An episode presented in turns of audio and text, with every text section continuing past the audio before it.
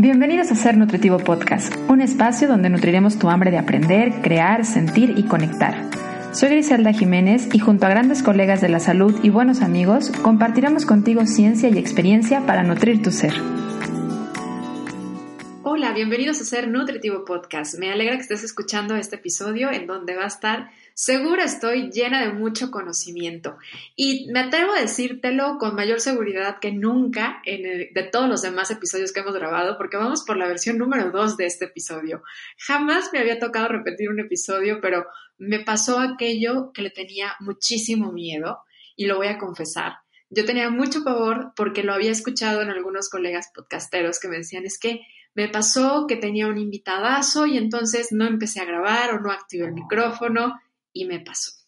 Estaba acompañada hace algunas semanas de manera presencial con una gran amiga, colega y un ser humano hermoso que además nos visitaba desde Colombia y en persona lo íbamos a grabar y, oh, oh, Gris no prendió su micrófono. Entonces estamos por la versión número dos de este episodio, de esta entrevista, en donde voy a platicar con Carla Jiménez, que ella es nutrióloga y está en Colombia, ella radica en Colombia y algo que me encanta de Carla, bueno, es la forma en la que transmite su conocimiento, pero además me súper encanta que es una niña muy preparada y además de todo, del tema del que vamos a hablar, es alguien que lo vive a flor de piel y todo el tiempo, tanto de manera personal como con sus pacientes, así que está llena de conocimiento y de experiencia y eso la hace muy, muy grata y sé que la entrevista les va a gustar.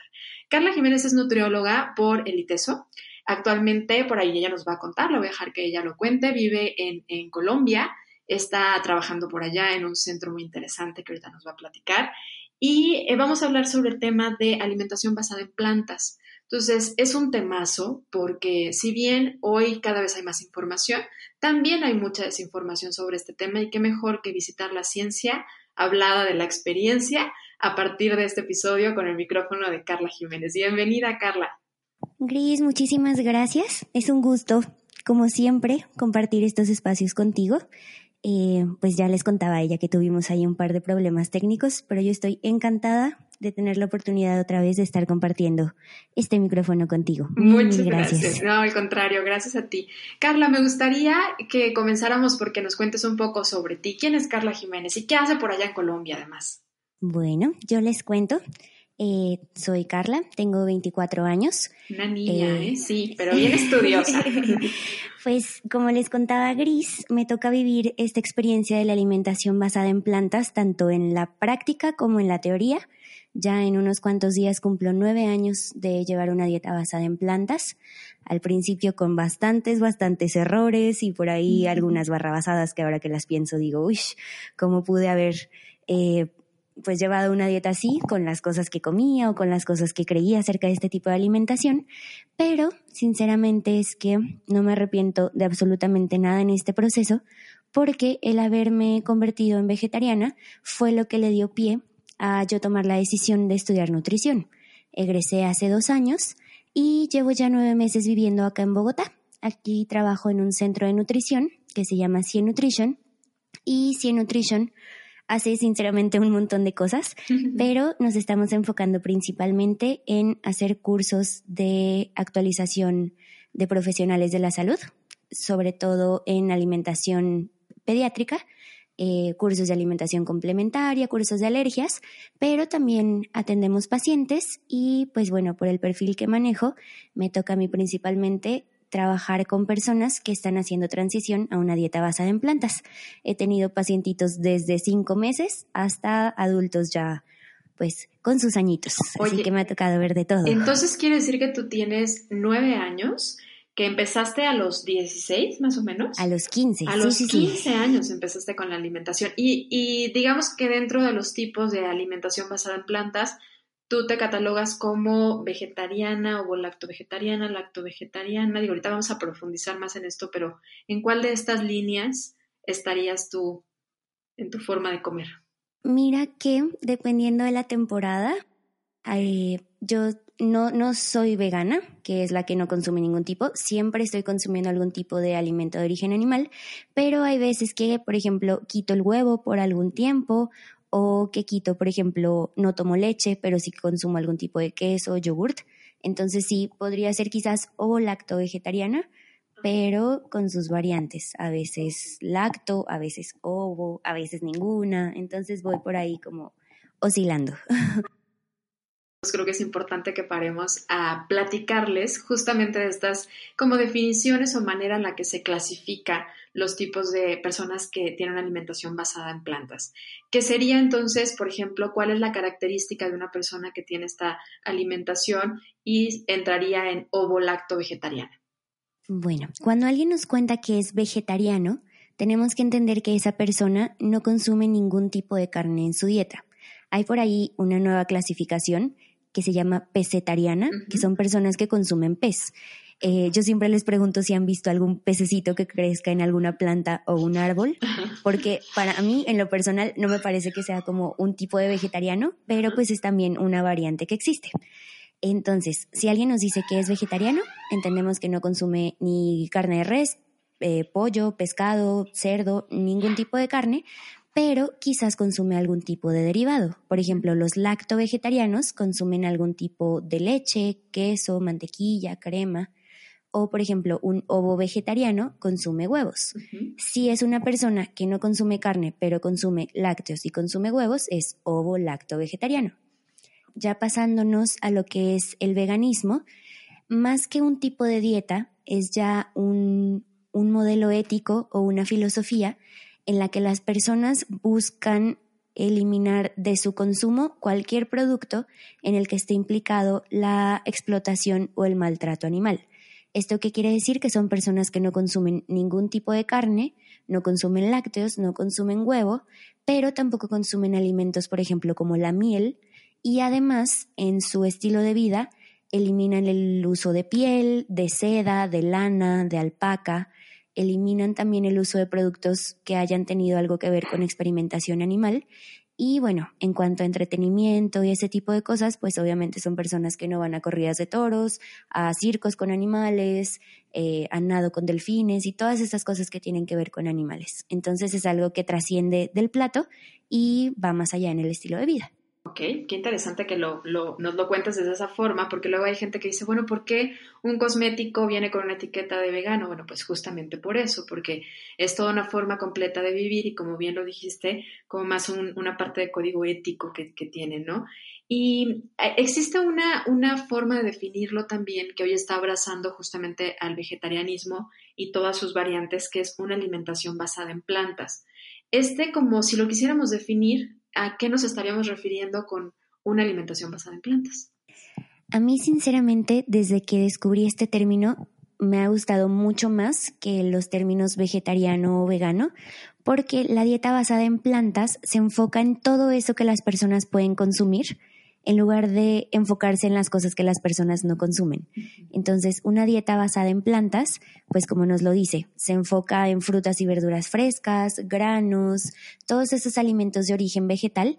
Y además, pues algo que también es importante mencionar es que una dieta vegetariana o vegana, además de que te dice eso como no como tal, o sea, está poniendo la restricción desde el principio en su definición, y no necesariamente es una dieta que está basada en plantas. Por ejemplo, puedo yo comer no sé, espagueti o papas fritas o alimentos industrializados que no tienen alimentos o ingredientes de origen animal y es una dieta vegetariana, pero qué tan sana o qué tan sostenible es.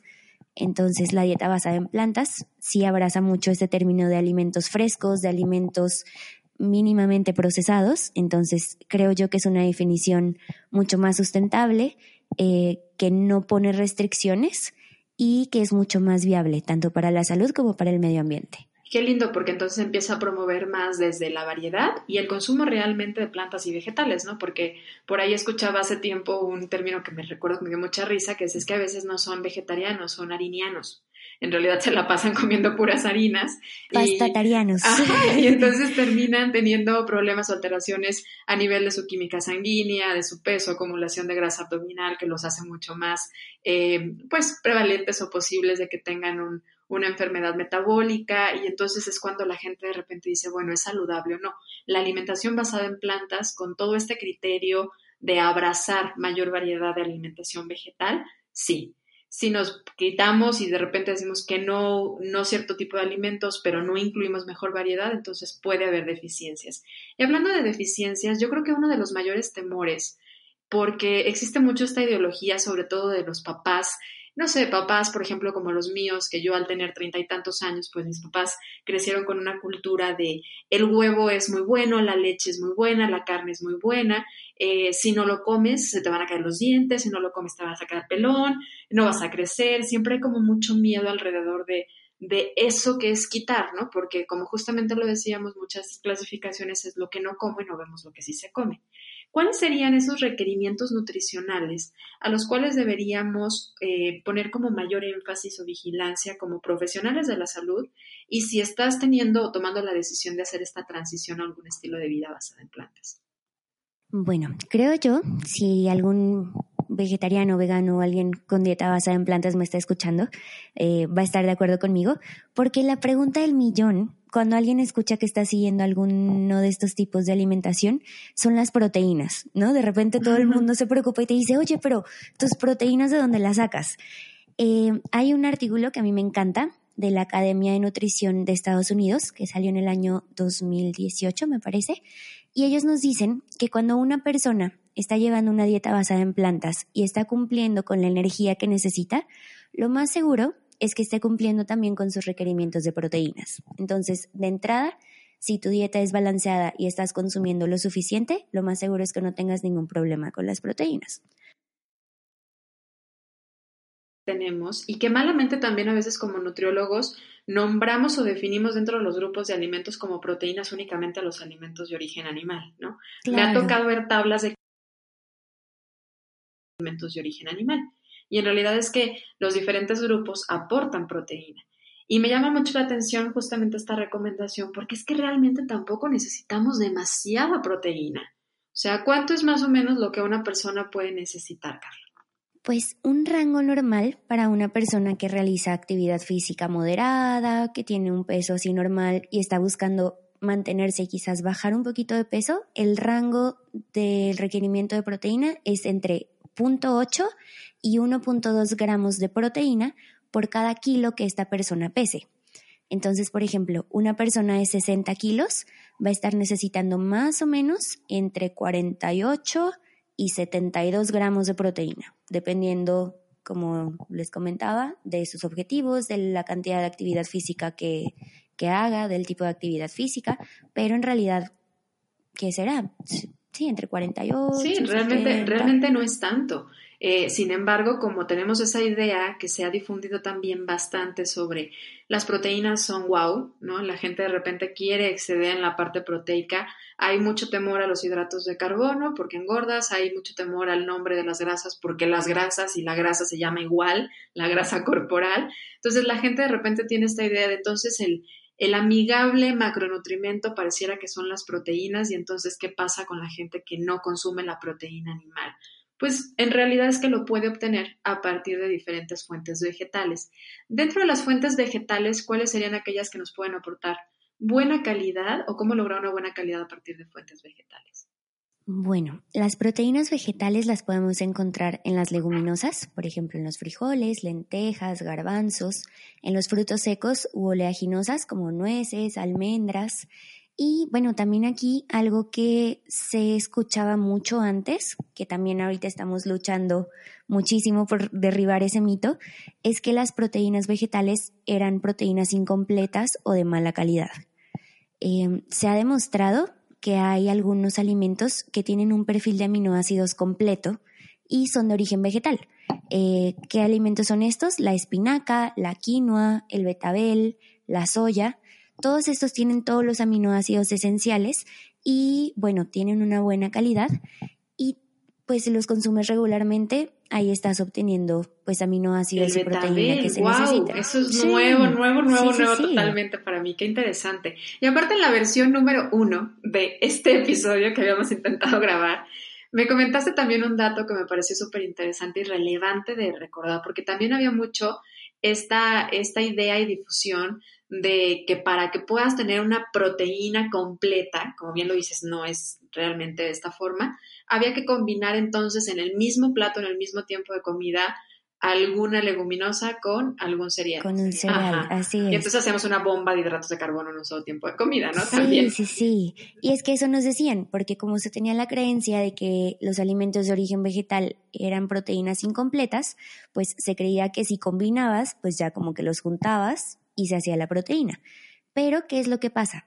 Nuestro cuerpo, en el intestino, dentro de su perfección, este cuerpo tiene una reserva de aminoácidos eh, intestinal que lo que hace es juntar los aminoácidos de la comida que tú estás ingiriendo con esos aminoácidos para formar proteína.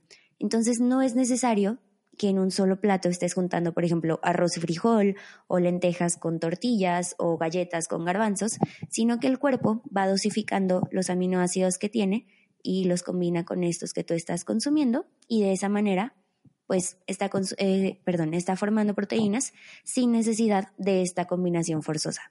Entonces, si tú en una comida consumiste garbanzos y en la siguiente consumiste taquitos y ya estás con tu cereal, pues el cuerpo va a estar haciendo estas combinaciones. Qué sabiduría y además eh, diría yo, y creo que aquí sería importante resaltar, cómo volvemos a este punto relevante de la nutrición de la variedad. O sea, si todo el día desayuno, comida y cena comes frijoles, pues a lo mejor sí no va a lograrlo el cuerpo, ¿no? O si toda la semana te la pasas comiendo siempre las mismas verduras, pues a lo mejor le vas a poner más trabajo. Pero si haces una buena alimentación, una buena alimentación tiene esa característica, que es la variedad de alimentos. Oye, Carla, y tú en experiencia propia, bueno, me imagino, como bien nos lo dijiste, uno de los grandes eh, mitos o cosas que la gente de tu alrededor y entorno te comentas como la parte de las proteínas. Pero ¿cuáles de manera personal han sido para ti y para tus pacientes los mayores retos que notas en hacer una transición o un estilo de alimentación basada en plantas? Creo yo que el primer reto es esta parte de la creatividad o de la variedad de platillos y combinaciones que una persona vegetariana puede consumir. Porque a mí me pasó, y lo sigo escuchando mucho, tanto con mis pacientes como con las personas con las que platico día con día, que me dicen, oye, es que sabes qué, yo si no como carne, siento que no comí. Entonces ese es como el reto, el, el, desaprender que toda la comida debe llevar carne o debe llevar pollo para ser completa. Y pues también esto de conocer ingredientes nuevos o saber en dónde los puedo conseguir, cómo se preparan, el, el pensar en, ok, no le voy a poner carne, pero voy a utilizar tal ingrediente y le voy a poner tales verduras. Sabes, como al principio es, es un poquito complicado, pero pues también eso es algo muy lindo, porque cuando uno se mete en este asunto de la alimentación basada en plantas, eh, empieza a conocer recetas, preparaciones, de repente, ok, yo sabía que los frijoles se comían en preparaciones saladas, pero ¿qué tal si ahora los utilizo para un postre? O las zanahorias, o la calabacita. Carla hace unos brownies de frijoles maravillosos. Yo los he probado porque en una ocasión tuvo un taller justamente en las instalaciones de Body sí. y dije, wow, de verdad, y en serio estaban deliciosos.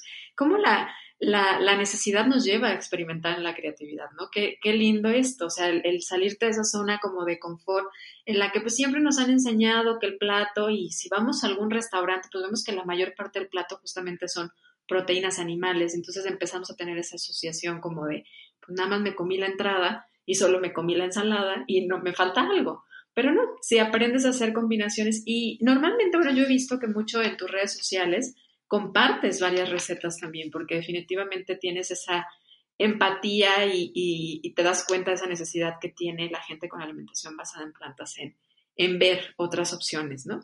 Sí, y la verdad es que mucho de eso es básicamente darte un clavado en las recetas, entrar a la cocina, hacer experimentos, va a haber algunos que salgan, otros que no, pero pues es muy importante esa conexión entre, entre tú y tu comida. Siento que algo, eh, quizás va a sonar un poquito hippie, pero justo hoy lo estaba platicando con una amiga, es que la sociedad en general está viviendo una desconexión con la comida. Totalmente, o sea, muchas sí. personas no saben de dónde provienen sus alimentos, cómo se cultivan, cuánto tiempo tarda, todo el esfuerzo y todo el tiempo que hay detrás de, de un ingrediente.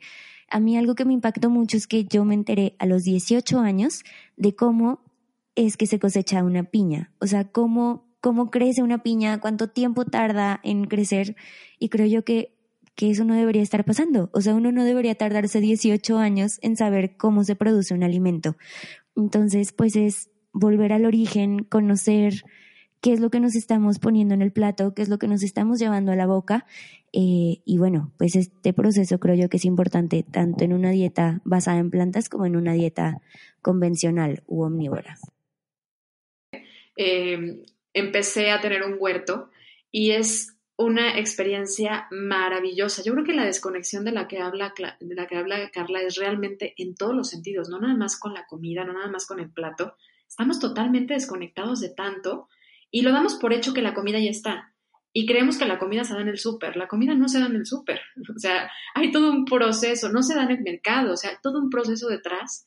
Y ver cómo brota y cómo brota esa vida es hermoso. Entonces, Qué bonito que lo dices desde ese lado, porque los niños deberían de tener cercanía hacia un huerto y cómo se vive la, y, cómo lo agradeces además, porque cuando puedes tener el fruto de tu huerto, dices, qué rica fresa, qué rico jitomate en lugar de eh, jitomate, ¿no? Eh, fresa otra vez. con ojos de amor porque tú estuviste ahí, tú, tú fuiste parte de. Y es que aunque a lo mejor no tengas esa verdura, ese alimento, pues forma parte de toda una cadena.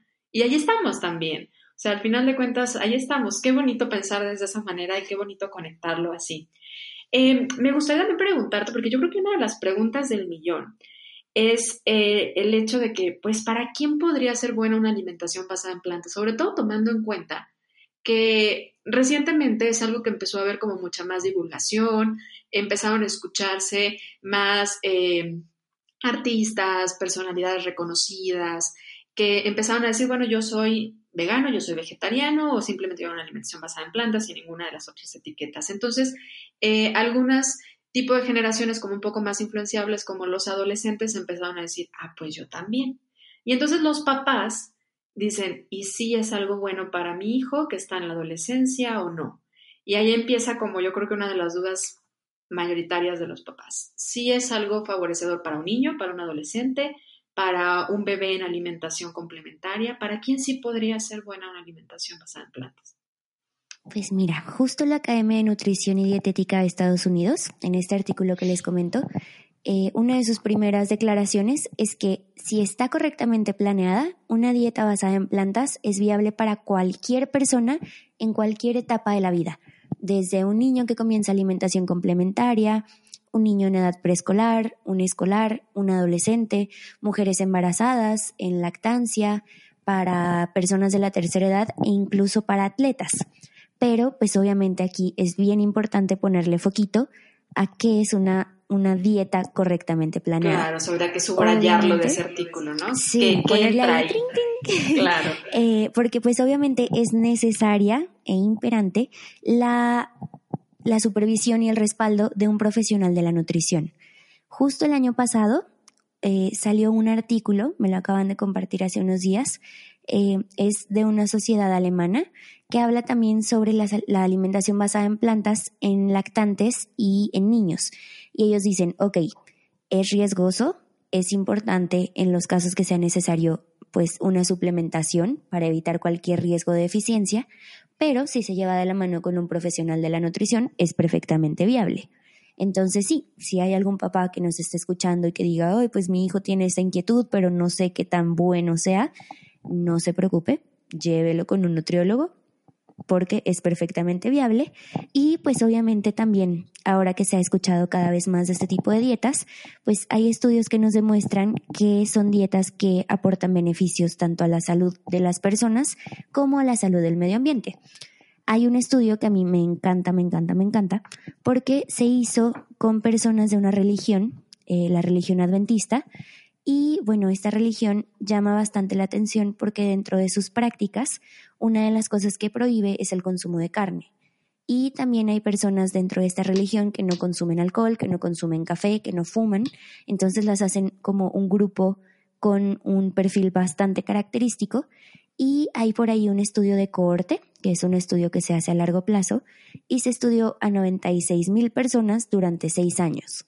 Entonces es, es un estudio súper minucioso, súper bien elaborado, y se encontró en este grupo de personas que la incidencia, por ejemplo, de diabetes era mucho menor que las personas con una dieta convencional, que también una dieta basada en plantas podría proteger ante algunos tipos de cáncer, artritis, osteoporosis, entonces pues sí se han observado beneficios a la, a la salud. Y pues también Lancet en abril del año pasado lanzó un artículo que nos habla sobre las dietas sustentables.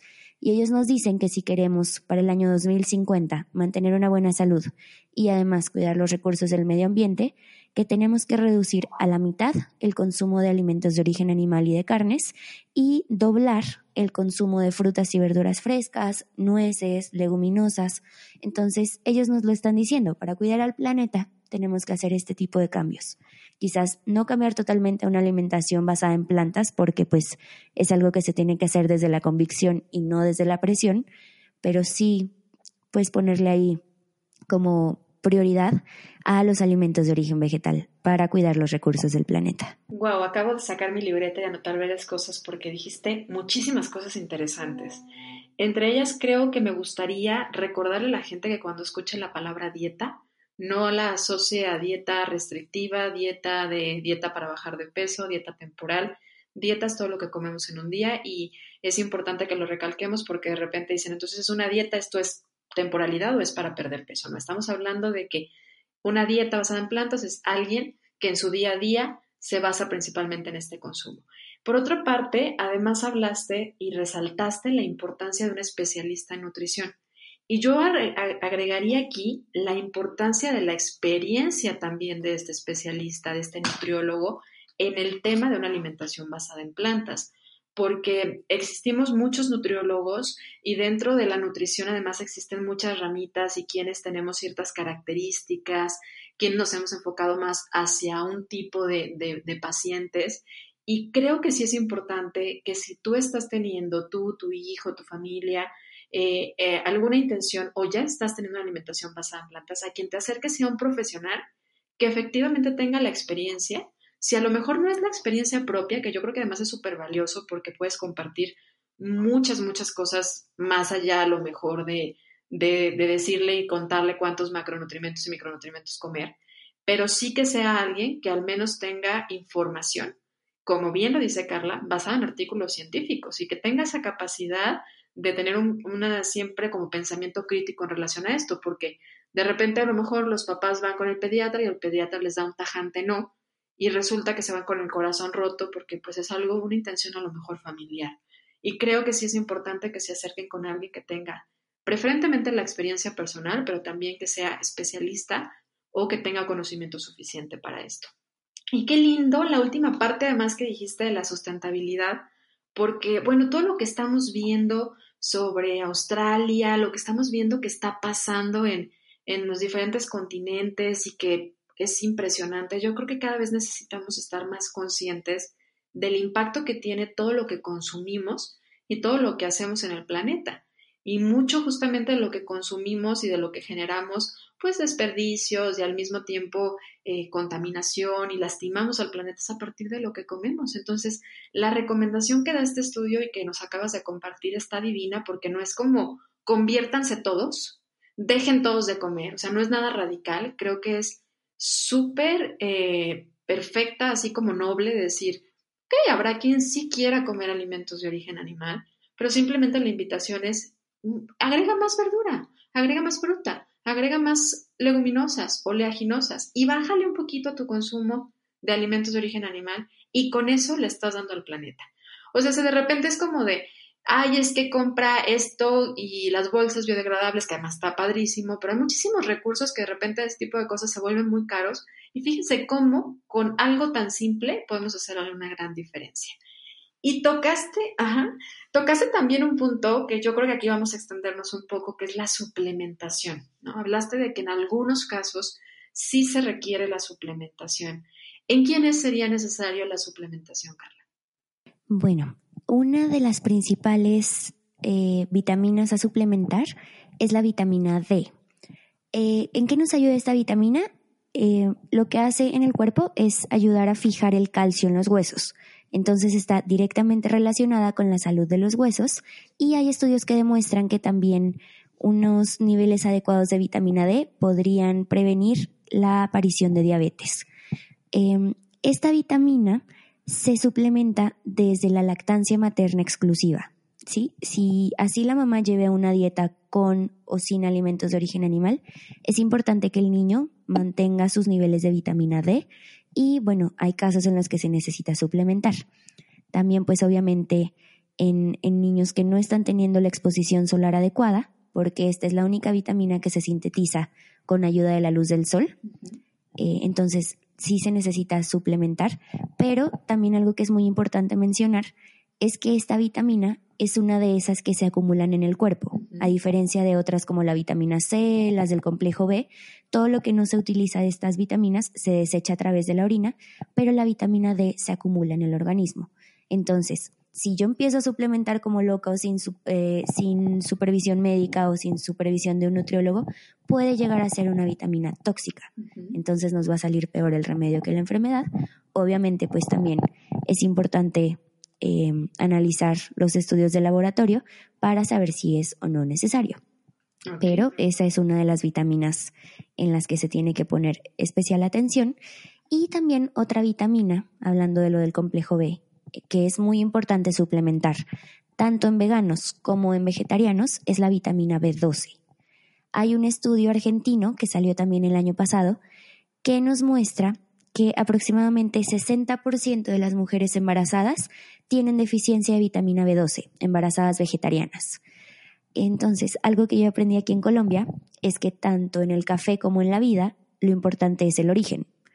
Si una mamá está teniendo deficiencia de vitaminas desde que está embarazada, obviamente ese bebecito que está obteniendo todo su material para formarse de la mamá va a tener esta deficiencia y va a tener problemas eh, pues en el sistema nervioso y en la calidad de la sangre porque esta deficiencia ya viene desde su mamá.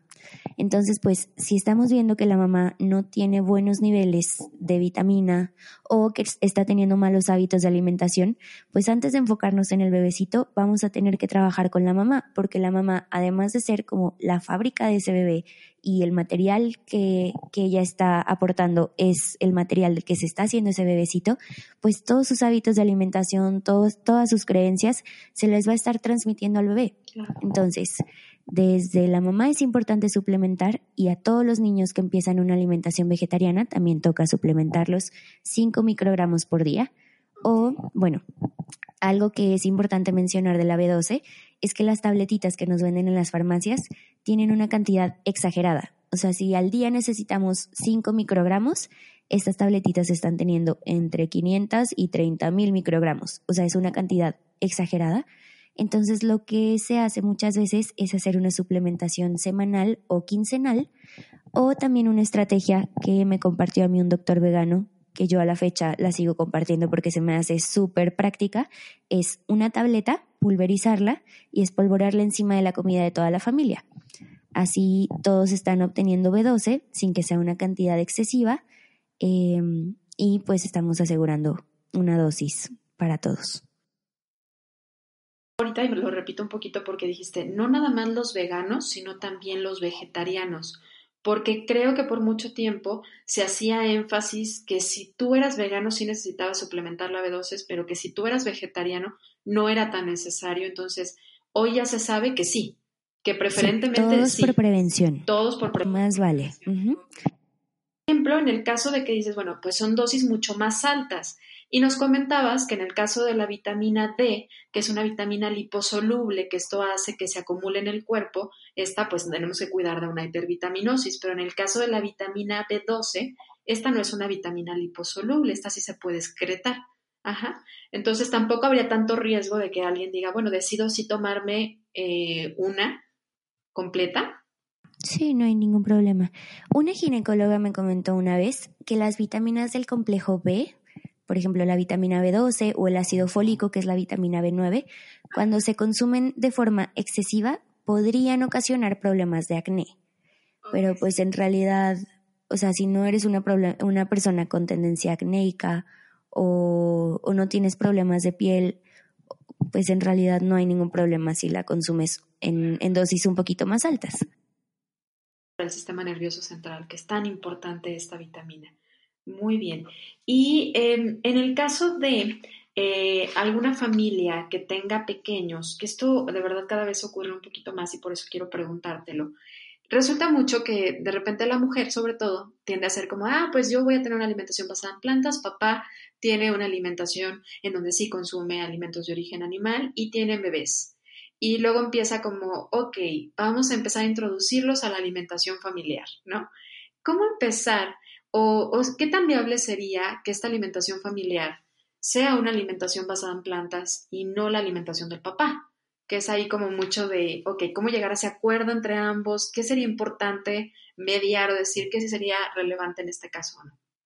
Claro, esto pasa muy seguido y creo yo que cada vez va a empezar a pasar más porque hay personas que están decidiendo hacer esta transición, pero pues algo aquí que es muy importante es que los papás lleguen a un consenso que entre los dos pues queden las cosas claras para decir, ok, vamos a dejar que el niño sea vegetariano, eh, ya que crezca un poco, quizás darle la oportunidad de que pruebe alimentos de origen animal y ya él va a decidir. Pero pues sí, va a ser muy importante que ellos dos estén claros en esto, porque muchas veces ha pasado, a mí en consulta me han llegado mamás que me dicen, ¿sabes qué? Mi esposo me apoya full, pero la abuela dice tal cosa o la tía dice tal cosa. Entonces, pues va a ser muy importante que ellos estén muy claros en eso. Obviamente es un proceso en el que ellos tienen que estar muy involucrados, muy convencidos y pues va a tocar manejarlo desde ellos dos para enfrentar quizás a las creencias o a las imposiciones que puedan querer poner otros miembros de la familia. Te lo pregunto además porque la verdad es que yo he encontrado muchísima información de repente hasta contraria, como en todo, siempre en la investigación científica vamos a encontrar un poco de todo, ¿no? Eh, pero se sabe que la exposición a diferentes sabores sí eh, de alguna manera nos lleva a tener cierta aceptación o rechazo. Si el niño a su temprana edad tiene mayor disponibilidad y exposición a distintos sabores, pues lo más probable es que tenga mejor aceptación en una edad futura. Entonces aquí a lo mejor es si ellos no conocen esos sabores, entonces a lo mejor no les va a gustar. Sí, mira que entre los cuatro y los siete meses de edad, el niño tiene una ventana en la que es mucho más factible que nos acepte un sabor. Los sabores dulces son aceptados de manera innata porque son los de las frutas, porque son los de los cereales. ¿no? la leche materna. la leche materna. Entonces, pues es muy fácil que el niño acepte sabores dulces. ¿Cuáles son los que no nos va a aceptar tan fácilmente? Los sabores que sean amargos o ácidos. ¿Por qué? Porque de manera hasta primitiva se los asocia con sustancias venenosas. Entonces el niño va a tener esta repulsión y es por eso que también a uno a cierta edad como que le empieza a gustar más como el sabor del café, el chocolate amargo, quizás hasta la cerveza, que son como estos sabores más amargos, pero que se aceptan ya en edades posteriores. Pero, por ejemplo, un niño al que se le expone muchas veces al brócoli o, por ejemplo, pues sí, a estas verduras que suelen ser más amargas, espinacas, acelgas, pues obviamente al principio quizás las va a rechazar, pero si la mamá insiste y sigue eh, exponiéndolo estos sabores, va a llegar a un punto en el que le van a gustar y los va a aceptar y va a ser mucho más sencillo que los pueda incorporar a su alimentación. Claro. Y Vamos a entrar a nuestra recta final. Yo creo que eh, la verdad es que nos abriste muchísimo el panorama. Podríamos pasar muchísimo tiempo platicando porque es un tema súper extenso y con muchísimo que aprender, porque realmente eh, e, es tanto lo que hay que conocer. Me gustaría agregar una pregunta antes de entrar a nuestra recta final. ¿Cuál es la tarea del nutriólogo cuando tiene un paciente con una alimentación basada en plantas? Creo yo que es muy importante conocer hasta qué punto nosotros podemos ayudar a ese paciente. Creo yo que pues no hay nada de malo en decirle no sé, te lo investigo o no sé, pero tal profesional te puede ayudar.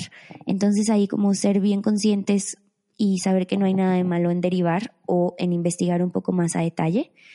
Eh, algo que es muy importante también es que uno como nutriólogo se dé un clavadito a los supermercados, a las tiendas orgánicas o de productos saludables y conocer cuál es la oferta. O sea, si yo al, paciente no le voy a poner carne en su menú, ¿qué productos puedo incluir? ¿Qué ingredientes puedo poner? ¿Cómo lo puedo sustituir? tanto por aporte nutricional, como les decía, con frijoles, lentejas, nueces, pero también, por ejemplo, ¿qué vegetal puede a mí, por ejemplo, sustituirme a la carne deshebrada en cuanto a textura? ¿no? Empezar también a hacer experimentos y decir, ok, no le voy a poner carne deshebrada, pero quizás si compro unas setas y las pongo a freír, me va a dar una consistencia similar. Entonces, en lugar de taquitos de carne deshebrada, le voy a poner taquitos de setas deshebradas. Entonces, ahí, desaprender, aprender un poco, eh, leer un poco sobre recetas vegetarianas, eh, pues sí, mojarse un poquito de todos estos temas. Y yo algo que veo también muy indispensable en este caso es que de repente una de las herramientas que pareciera que se están haciendo demasiado divulgadas o útiles por algunos profesionales de la salud, sobre todo nutrición, es solo dar equivalentes. Los equivalentes, si bien mm, son una herramienta, no creo yo que sea la herramienta más ideal, sobre todo en un inicio, en una introducción, en empezar un acompañamiento, mucho menos con un paciente que está haciendo esta transición a una alimentación basada en plantas, porque entonces a lo mejor se va a estar comiendo todas sus porciones de cereal del mismo tipo de cereal, siempre las mismas leguminosas y no lo vas a sacar de los mismos tipos de comida y por consecuente puede haber deficiencias en los micronutrimentos que ya hemos hablado en episodios anteriores como en el de que nos nutre con Adriana Flores, lo gran gran importancia que tienen, la gran importancia que tienen los micronutrimentos. Entonces, si no limitarse nada más a dar como única herramienta los equivalentes. Los equivalentes nos ayudan, le ayudan al paciente a tener un poco de flexibilidad en cierto momento, pero yo no consideraría que sería la mejor herramienta, sobre todo al principio, para un paciente, mucho menos para un paciente que está haciendo esta transición a alimentación que sea basada en plantas.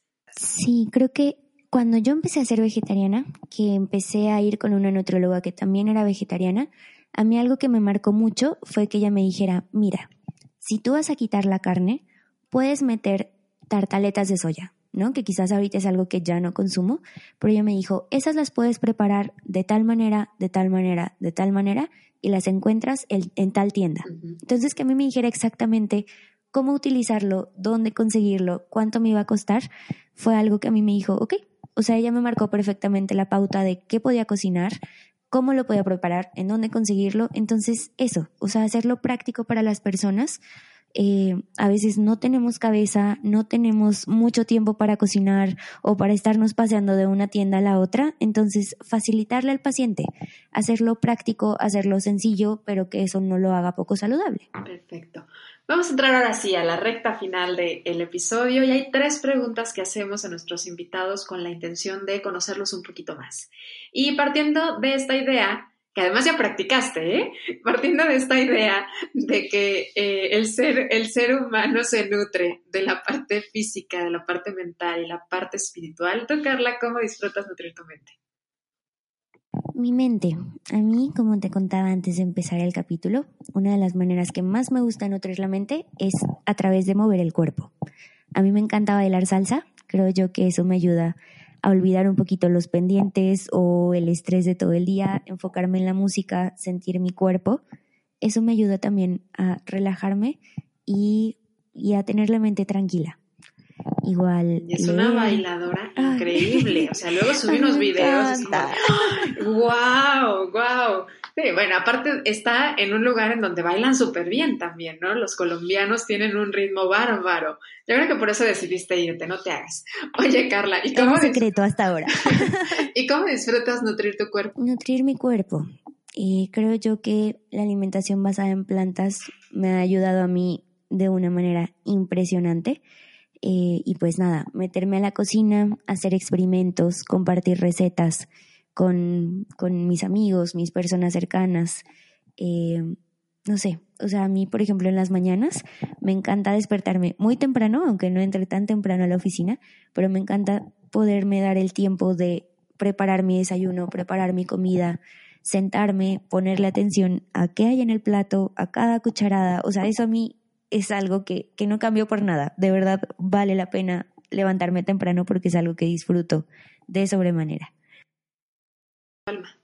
Creo yo que el estar con, con mis personas queridas, eh, conocer un poco de la historia de las personas a las que conozco, encontrar las cosas en las que nos parecemos, compartir las cosas en que quizás no estamos tan de acuerdo. Eh, pero eso, conectar con las personas es algo que a mí me llena mucho y pues gracias a Dios es algo que también puedo hacer desde el ámbito profesional. El nutriólogo está, pues sí, ahí para resolver dudas sobre nutrición, pero creo yo que tanto la alimentación, o sea, la alimentación está vinculada con la manera de comer, pero también de cómo sentimos, de cómo pensamos. Entonces poder ahí hacer esa conexión desde ese plano es algo que a mí me encanta y me llena mucho. Y la última y ya obligada, ya no es nueva. Pregunta, si tú, Carla, tuvieras el libro de la vida en tus manos y tuvieras la posibilidad de escribir solo una frase para futuras generaciones, ¿qué les dirías? Esa, esa pregunta no En la, versión número uno, ¿no? ¡Wow! Tenía que agarrarte de curva, ¿ya ves? claro. Creo yo que la pregunta, bueno, no, más bien el consejo que yo daría ahí es, haz eso que te hace feliz, sin culpa, sin pena y sin miedo. Ok, anótenla pues. Vamos haciendo el libro de la vida gracias a los episodios de Ser Nutritivo Podcast. Carla, pues encantada de haberte escuchado, de haber aprendido más sobre ti, porque si escuchan la versión uno de este y el otro, de verdad creo que nos quedó más bonito. Valió la pena la repetición y valió la pena hacer la versión 2. Siempre aprendo mucho de ti y te agradezco muchísimo que, que te compartas, que estés abierta siempre a compartir información con la gente de Body Santé y de cada uno de los proyectos que tu servidor ha hecho todo este tiempo. De verdad, gracias. Un gusto compartir la vida y la mm, profesión, las dos juntas y este amor y esta pasión. Te agradezco muchísimo. ¿Algo que quisieras agregar, Carla? Nada, que estoy muy, muy, muy agradecida por, por tu confianza. De verdad es que para mí es algo muy lindo poder compartir como lo dije en un inicio, estos espacios, que tengas la confianza de, de invitarme, de compartir. Y, y, pues nada, somos Jiménez, no somos parientes, pero ya, nos, ya nos adoptamos, ya nos abrazamos las dos como parientes, ¿verdad? Encantada de corazón. Y a ti que nos escuchaste en este episodio, muchas gracias por escucharlo, muchas gracias por ser parte de la comunidad de seres nutritivos que estamos formando y que además está creciente y me hace sentir el corazón muy nutrido. Espero que cada uno del contenido que tú estés escuchando en este podcast te nutra realmente la parte física, mental y espiritual. Y si es así, escríbeme, platícame y si no, dime qué te gustaría escuchar y qué te hace falta escuchar por aquí, porque la idea es eso, la intención es eso, este espacio es justamente con, con, esa intención. Te agradezco muchísimo. Carla, me falta que nos compartas nada más, si me haces favor, tus redes sociales. Me gustaría que te empiezan a conocer que quienes tengan ideas o ganas de tener algunas ideas sobre las recetas que les compartes, los letreritos esos lindos que también compartes ahí con tu libreta, ¿en dónde te encuentran? Sí, preciso quería decirles eso. Si hay alguien que quiere profundizar en este tema, ahí estamos con toda confianza para resolver dudas. Mi perfil de Instagram es Carlita. Es como si fuera Carlita, pero con una W antes de la R igual Gris, si lo puedes por ahí Porque es, sí, es, es, como un nombre chistoso, pero es así, dicho como, como medio gringo, como Yo se los agrego por ahí. Y bueno, y sí, la verdad es que yo disfruto mucho compartir cosas ahí en redes sociales. De repente ponemos historias o hacemos videitos. Y pues sí, la intención es seguir eh, compartiendo información, sobre todo basada en evidencias, porque muchas veces encontramos un montón de información en redes que al final, en lugar de informarnos, nos termina confundiendo más. Entonces, pues nada. ese es el lugar. Cosas concisas y científicas. Ese es el lugar en donde lo van a encontrar justamente toda la información sobre alimentación en general, no solamente alimentación basada en plantas, pero pues obviamente su experiencia, su vida la ha llevado a esta línea y conózcanla, es un gran ser humano que creo que les va a venir a nutrir mucho su vida. Gracias, gracias, de corazón Carla y pues saludos, abrazos hasta Colombia y a ti que nos estás escuchando desde no sé qué lugar del mundo, gracias por escuchar Ser Nutritivo Podcast, nos escuchamos próximamente en un episodio más, el próximo jueves en un episodio más de Ser Nutritivo Podcast. Gracias.